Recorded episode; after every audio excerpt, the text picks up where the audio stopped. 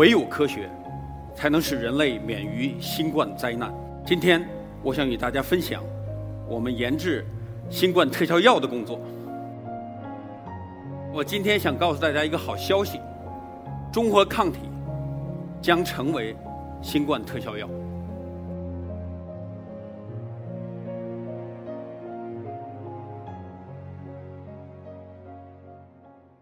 大家好，新冠疫情使世界遭受了百年一遇的公共卫生危机，它改变了我们的生活，也改变了我们的轨迹。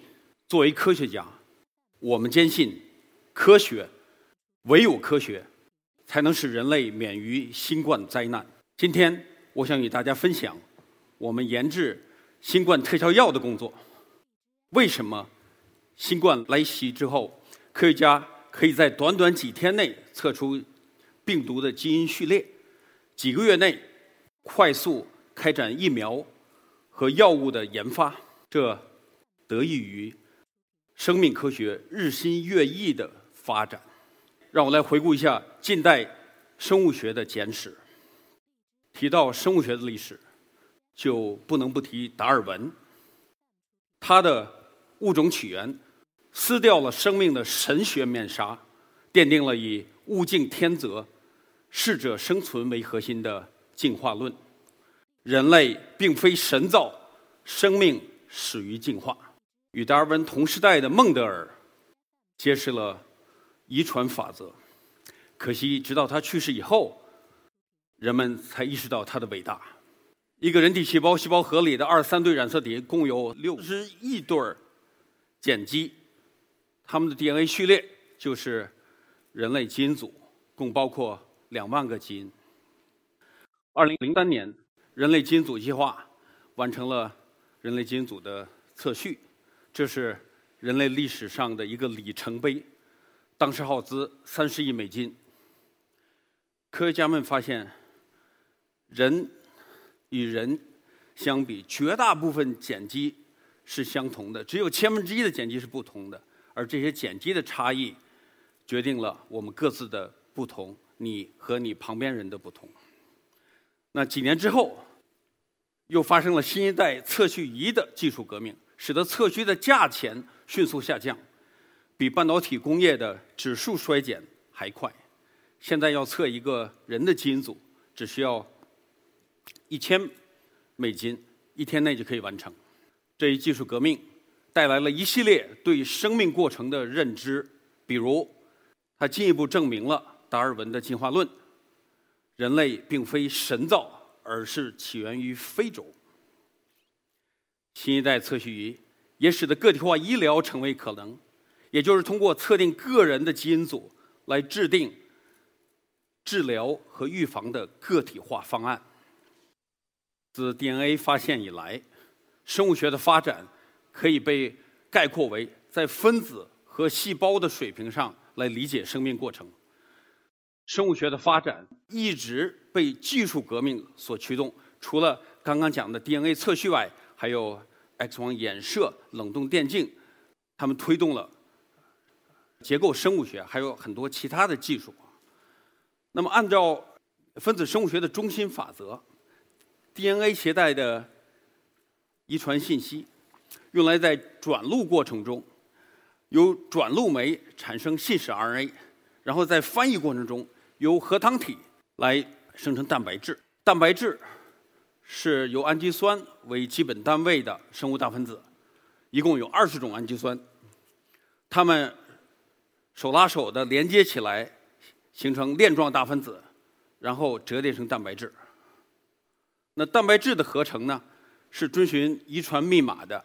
三个 DNA 碱基决定一个氨基酸，这里是二十个氨基酸对应的碱基序列，所以 DNA 的序列与蛋白质的序列有着一一对应的关系。比如说，抗体就是一种蛋白质，它是抗体基因通过转录和翻译的产物。其实转录和翻译啊，并不一定要在人体内进行。有了基因序列以后，我们就可以利用转录酶和核糖体在体外生产抗体蛋白。人类一直受到传染病的威胁。一九一八年的大流感是人类历史上最严重的传染病。这短短两年时间，全球共计十亿人感染，近四千万人死亡。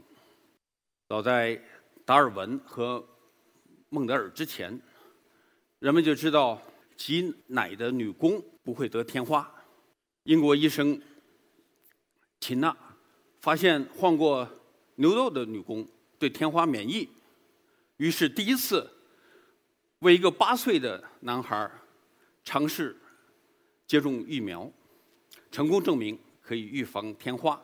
最后，人类依靠疫苗终结了天花这个传染病。回到新冠肺炎，我们首先需要检测。有了新一代测序仪，中国科学家在几天内就测出了新冠病毒的基因序列，并公诸于世，为检测和治疗奠定了基础。相比之下，二零零三年人类基因组完成的那一年，SARS 爆发，SARS 病毒的序列是由一个加拿大的团队用了五个月的时间才测出来。第二是预防，目前很多新冠疫苗已进入三期临床试验。看来疫苗成功在望，但疫苗只能起到预防的作用。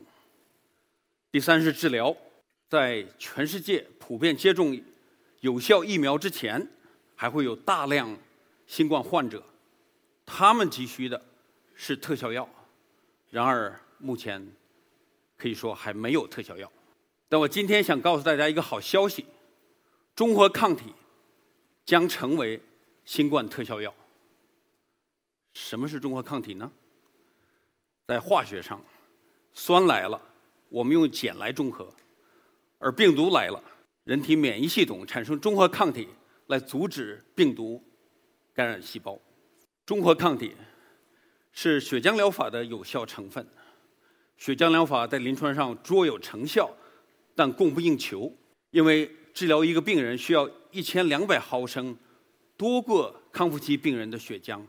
那我们的目标是在康复期病人的血液里快速找到最好的中和抗体，在体外大量生产，作为药物代替血浆给病人注射。中和抗体是一种大分子药物，与小分子药物相比，它的特异性好，副作用小，在抑制传染病上有成功的先例，比如艾滋病、埃博拉和中东。呼吸综合征等，但问题是找到这些中和抗体时间太长，采用的是单细胞克隆放大的方法，至少需要几个月、几年。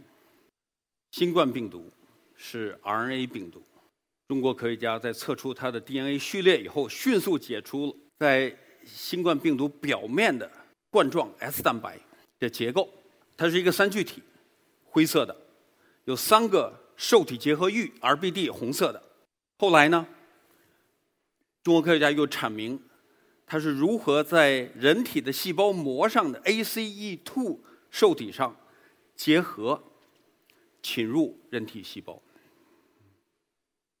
而我们的中和抗体，也就是这些浅蓝色的蛋白，可以结合到 RBD 上，阻止它们与 ACE2 的结合。使病毒不能再进入人体细胞，这个是我们中和抗体冷冻电镜的结构。一个三聚体上有三个 RBD，被三个中和抗体给覆盖。让我总结一下：高通量单个 B 细胞 VDJ 测序，使我们可以快速、精准地筛出很多优质的中和抗体。冷冻电镜显示有良好中和。活性的抗体与新冠病毒 S 蛋白上的 RBD 结合，而我们高活性的中和抗体则与三个 RBD 全部结合。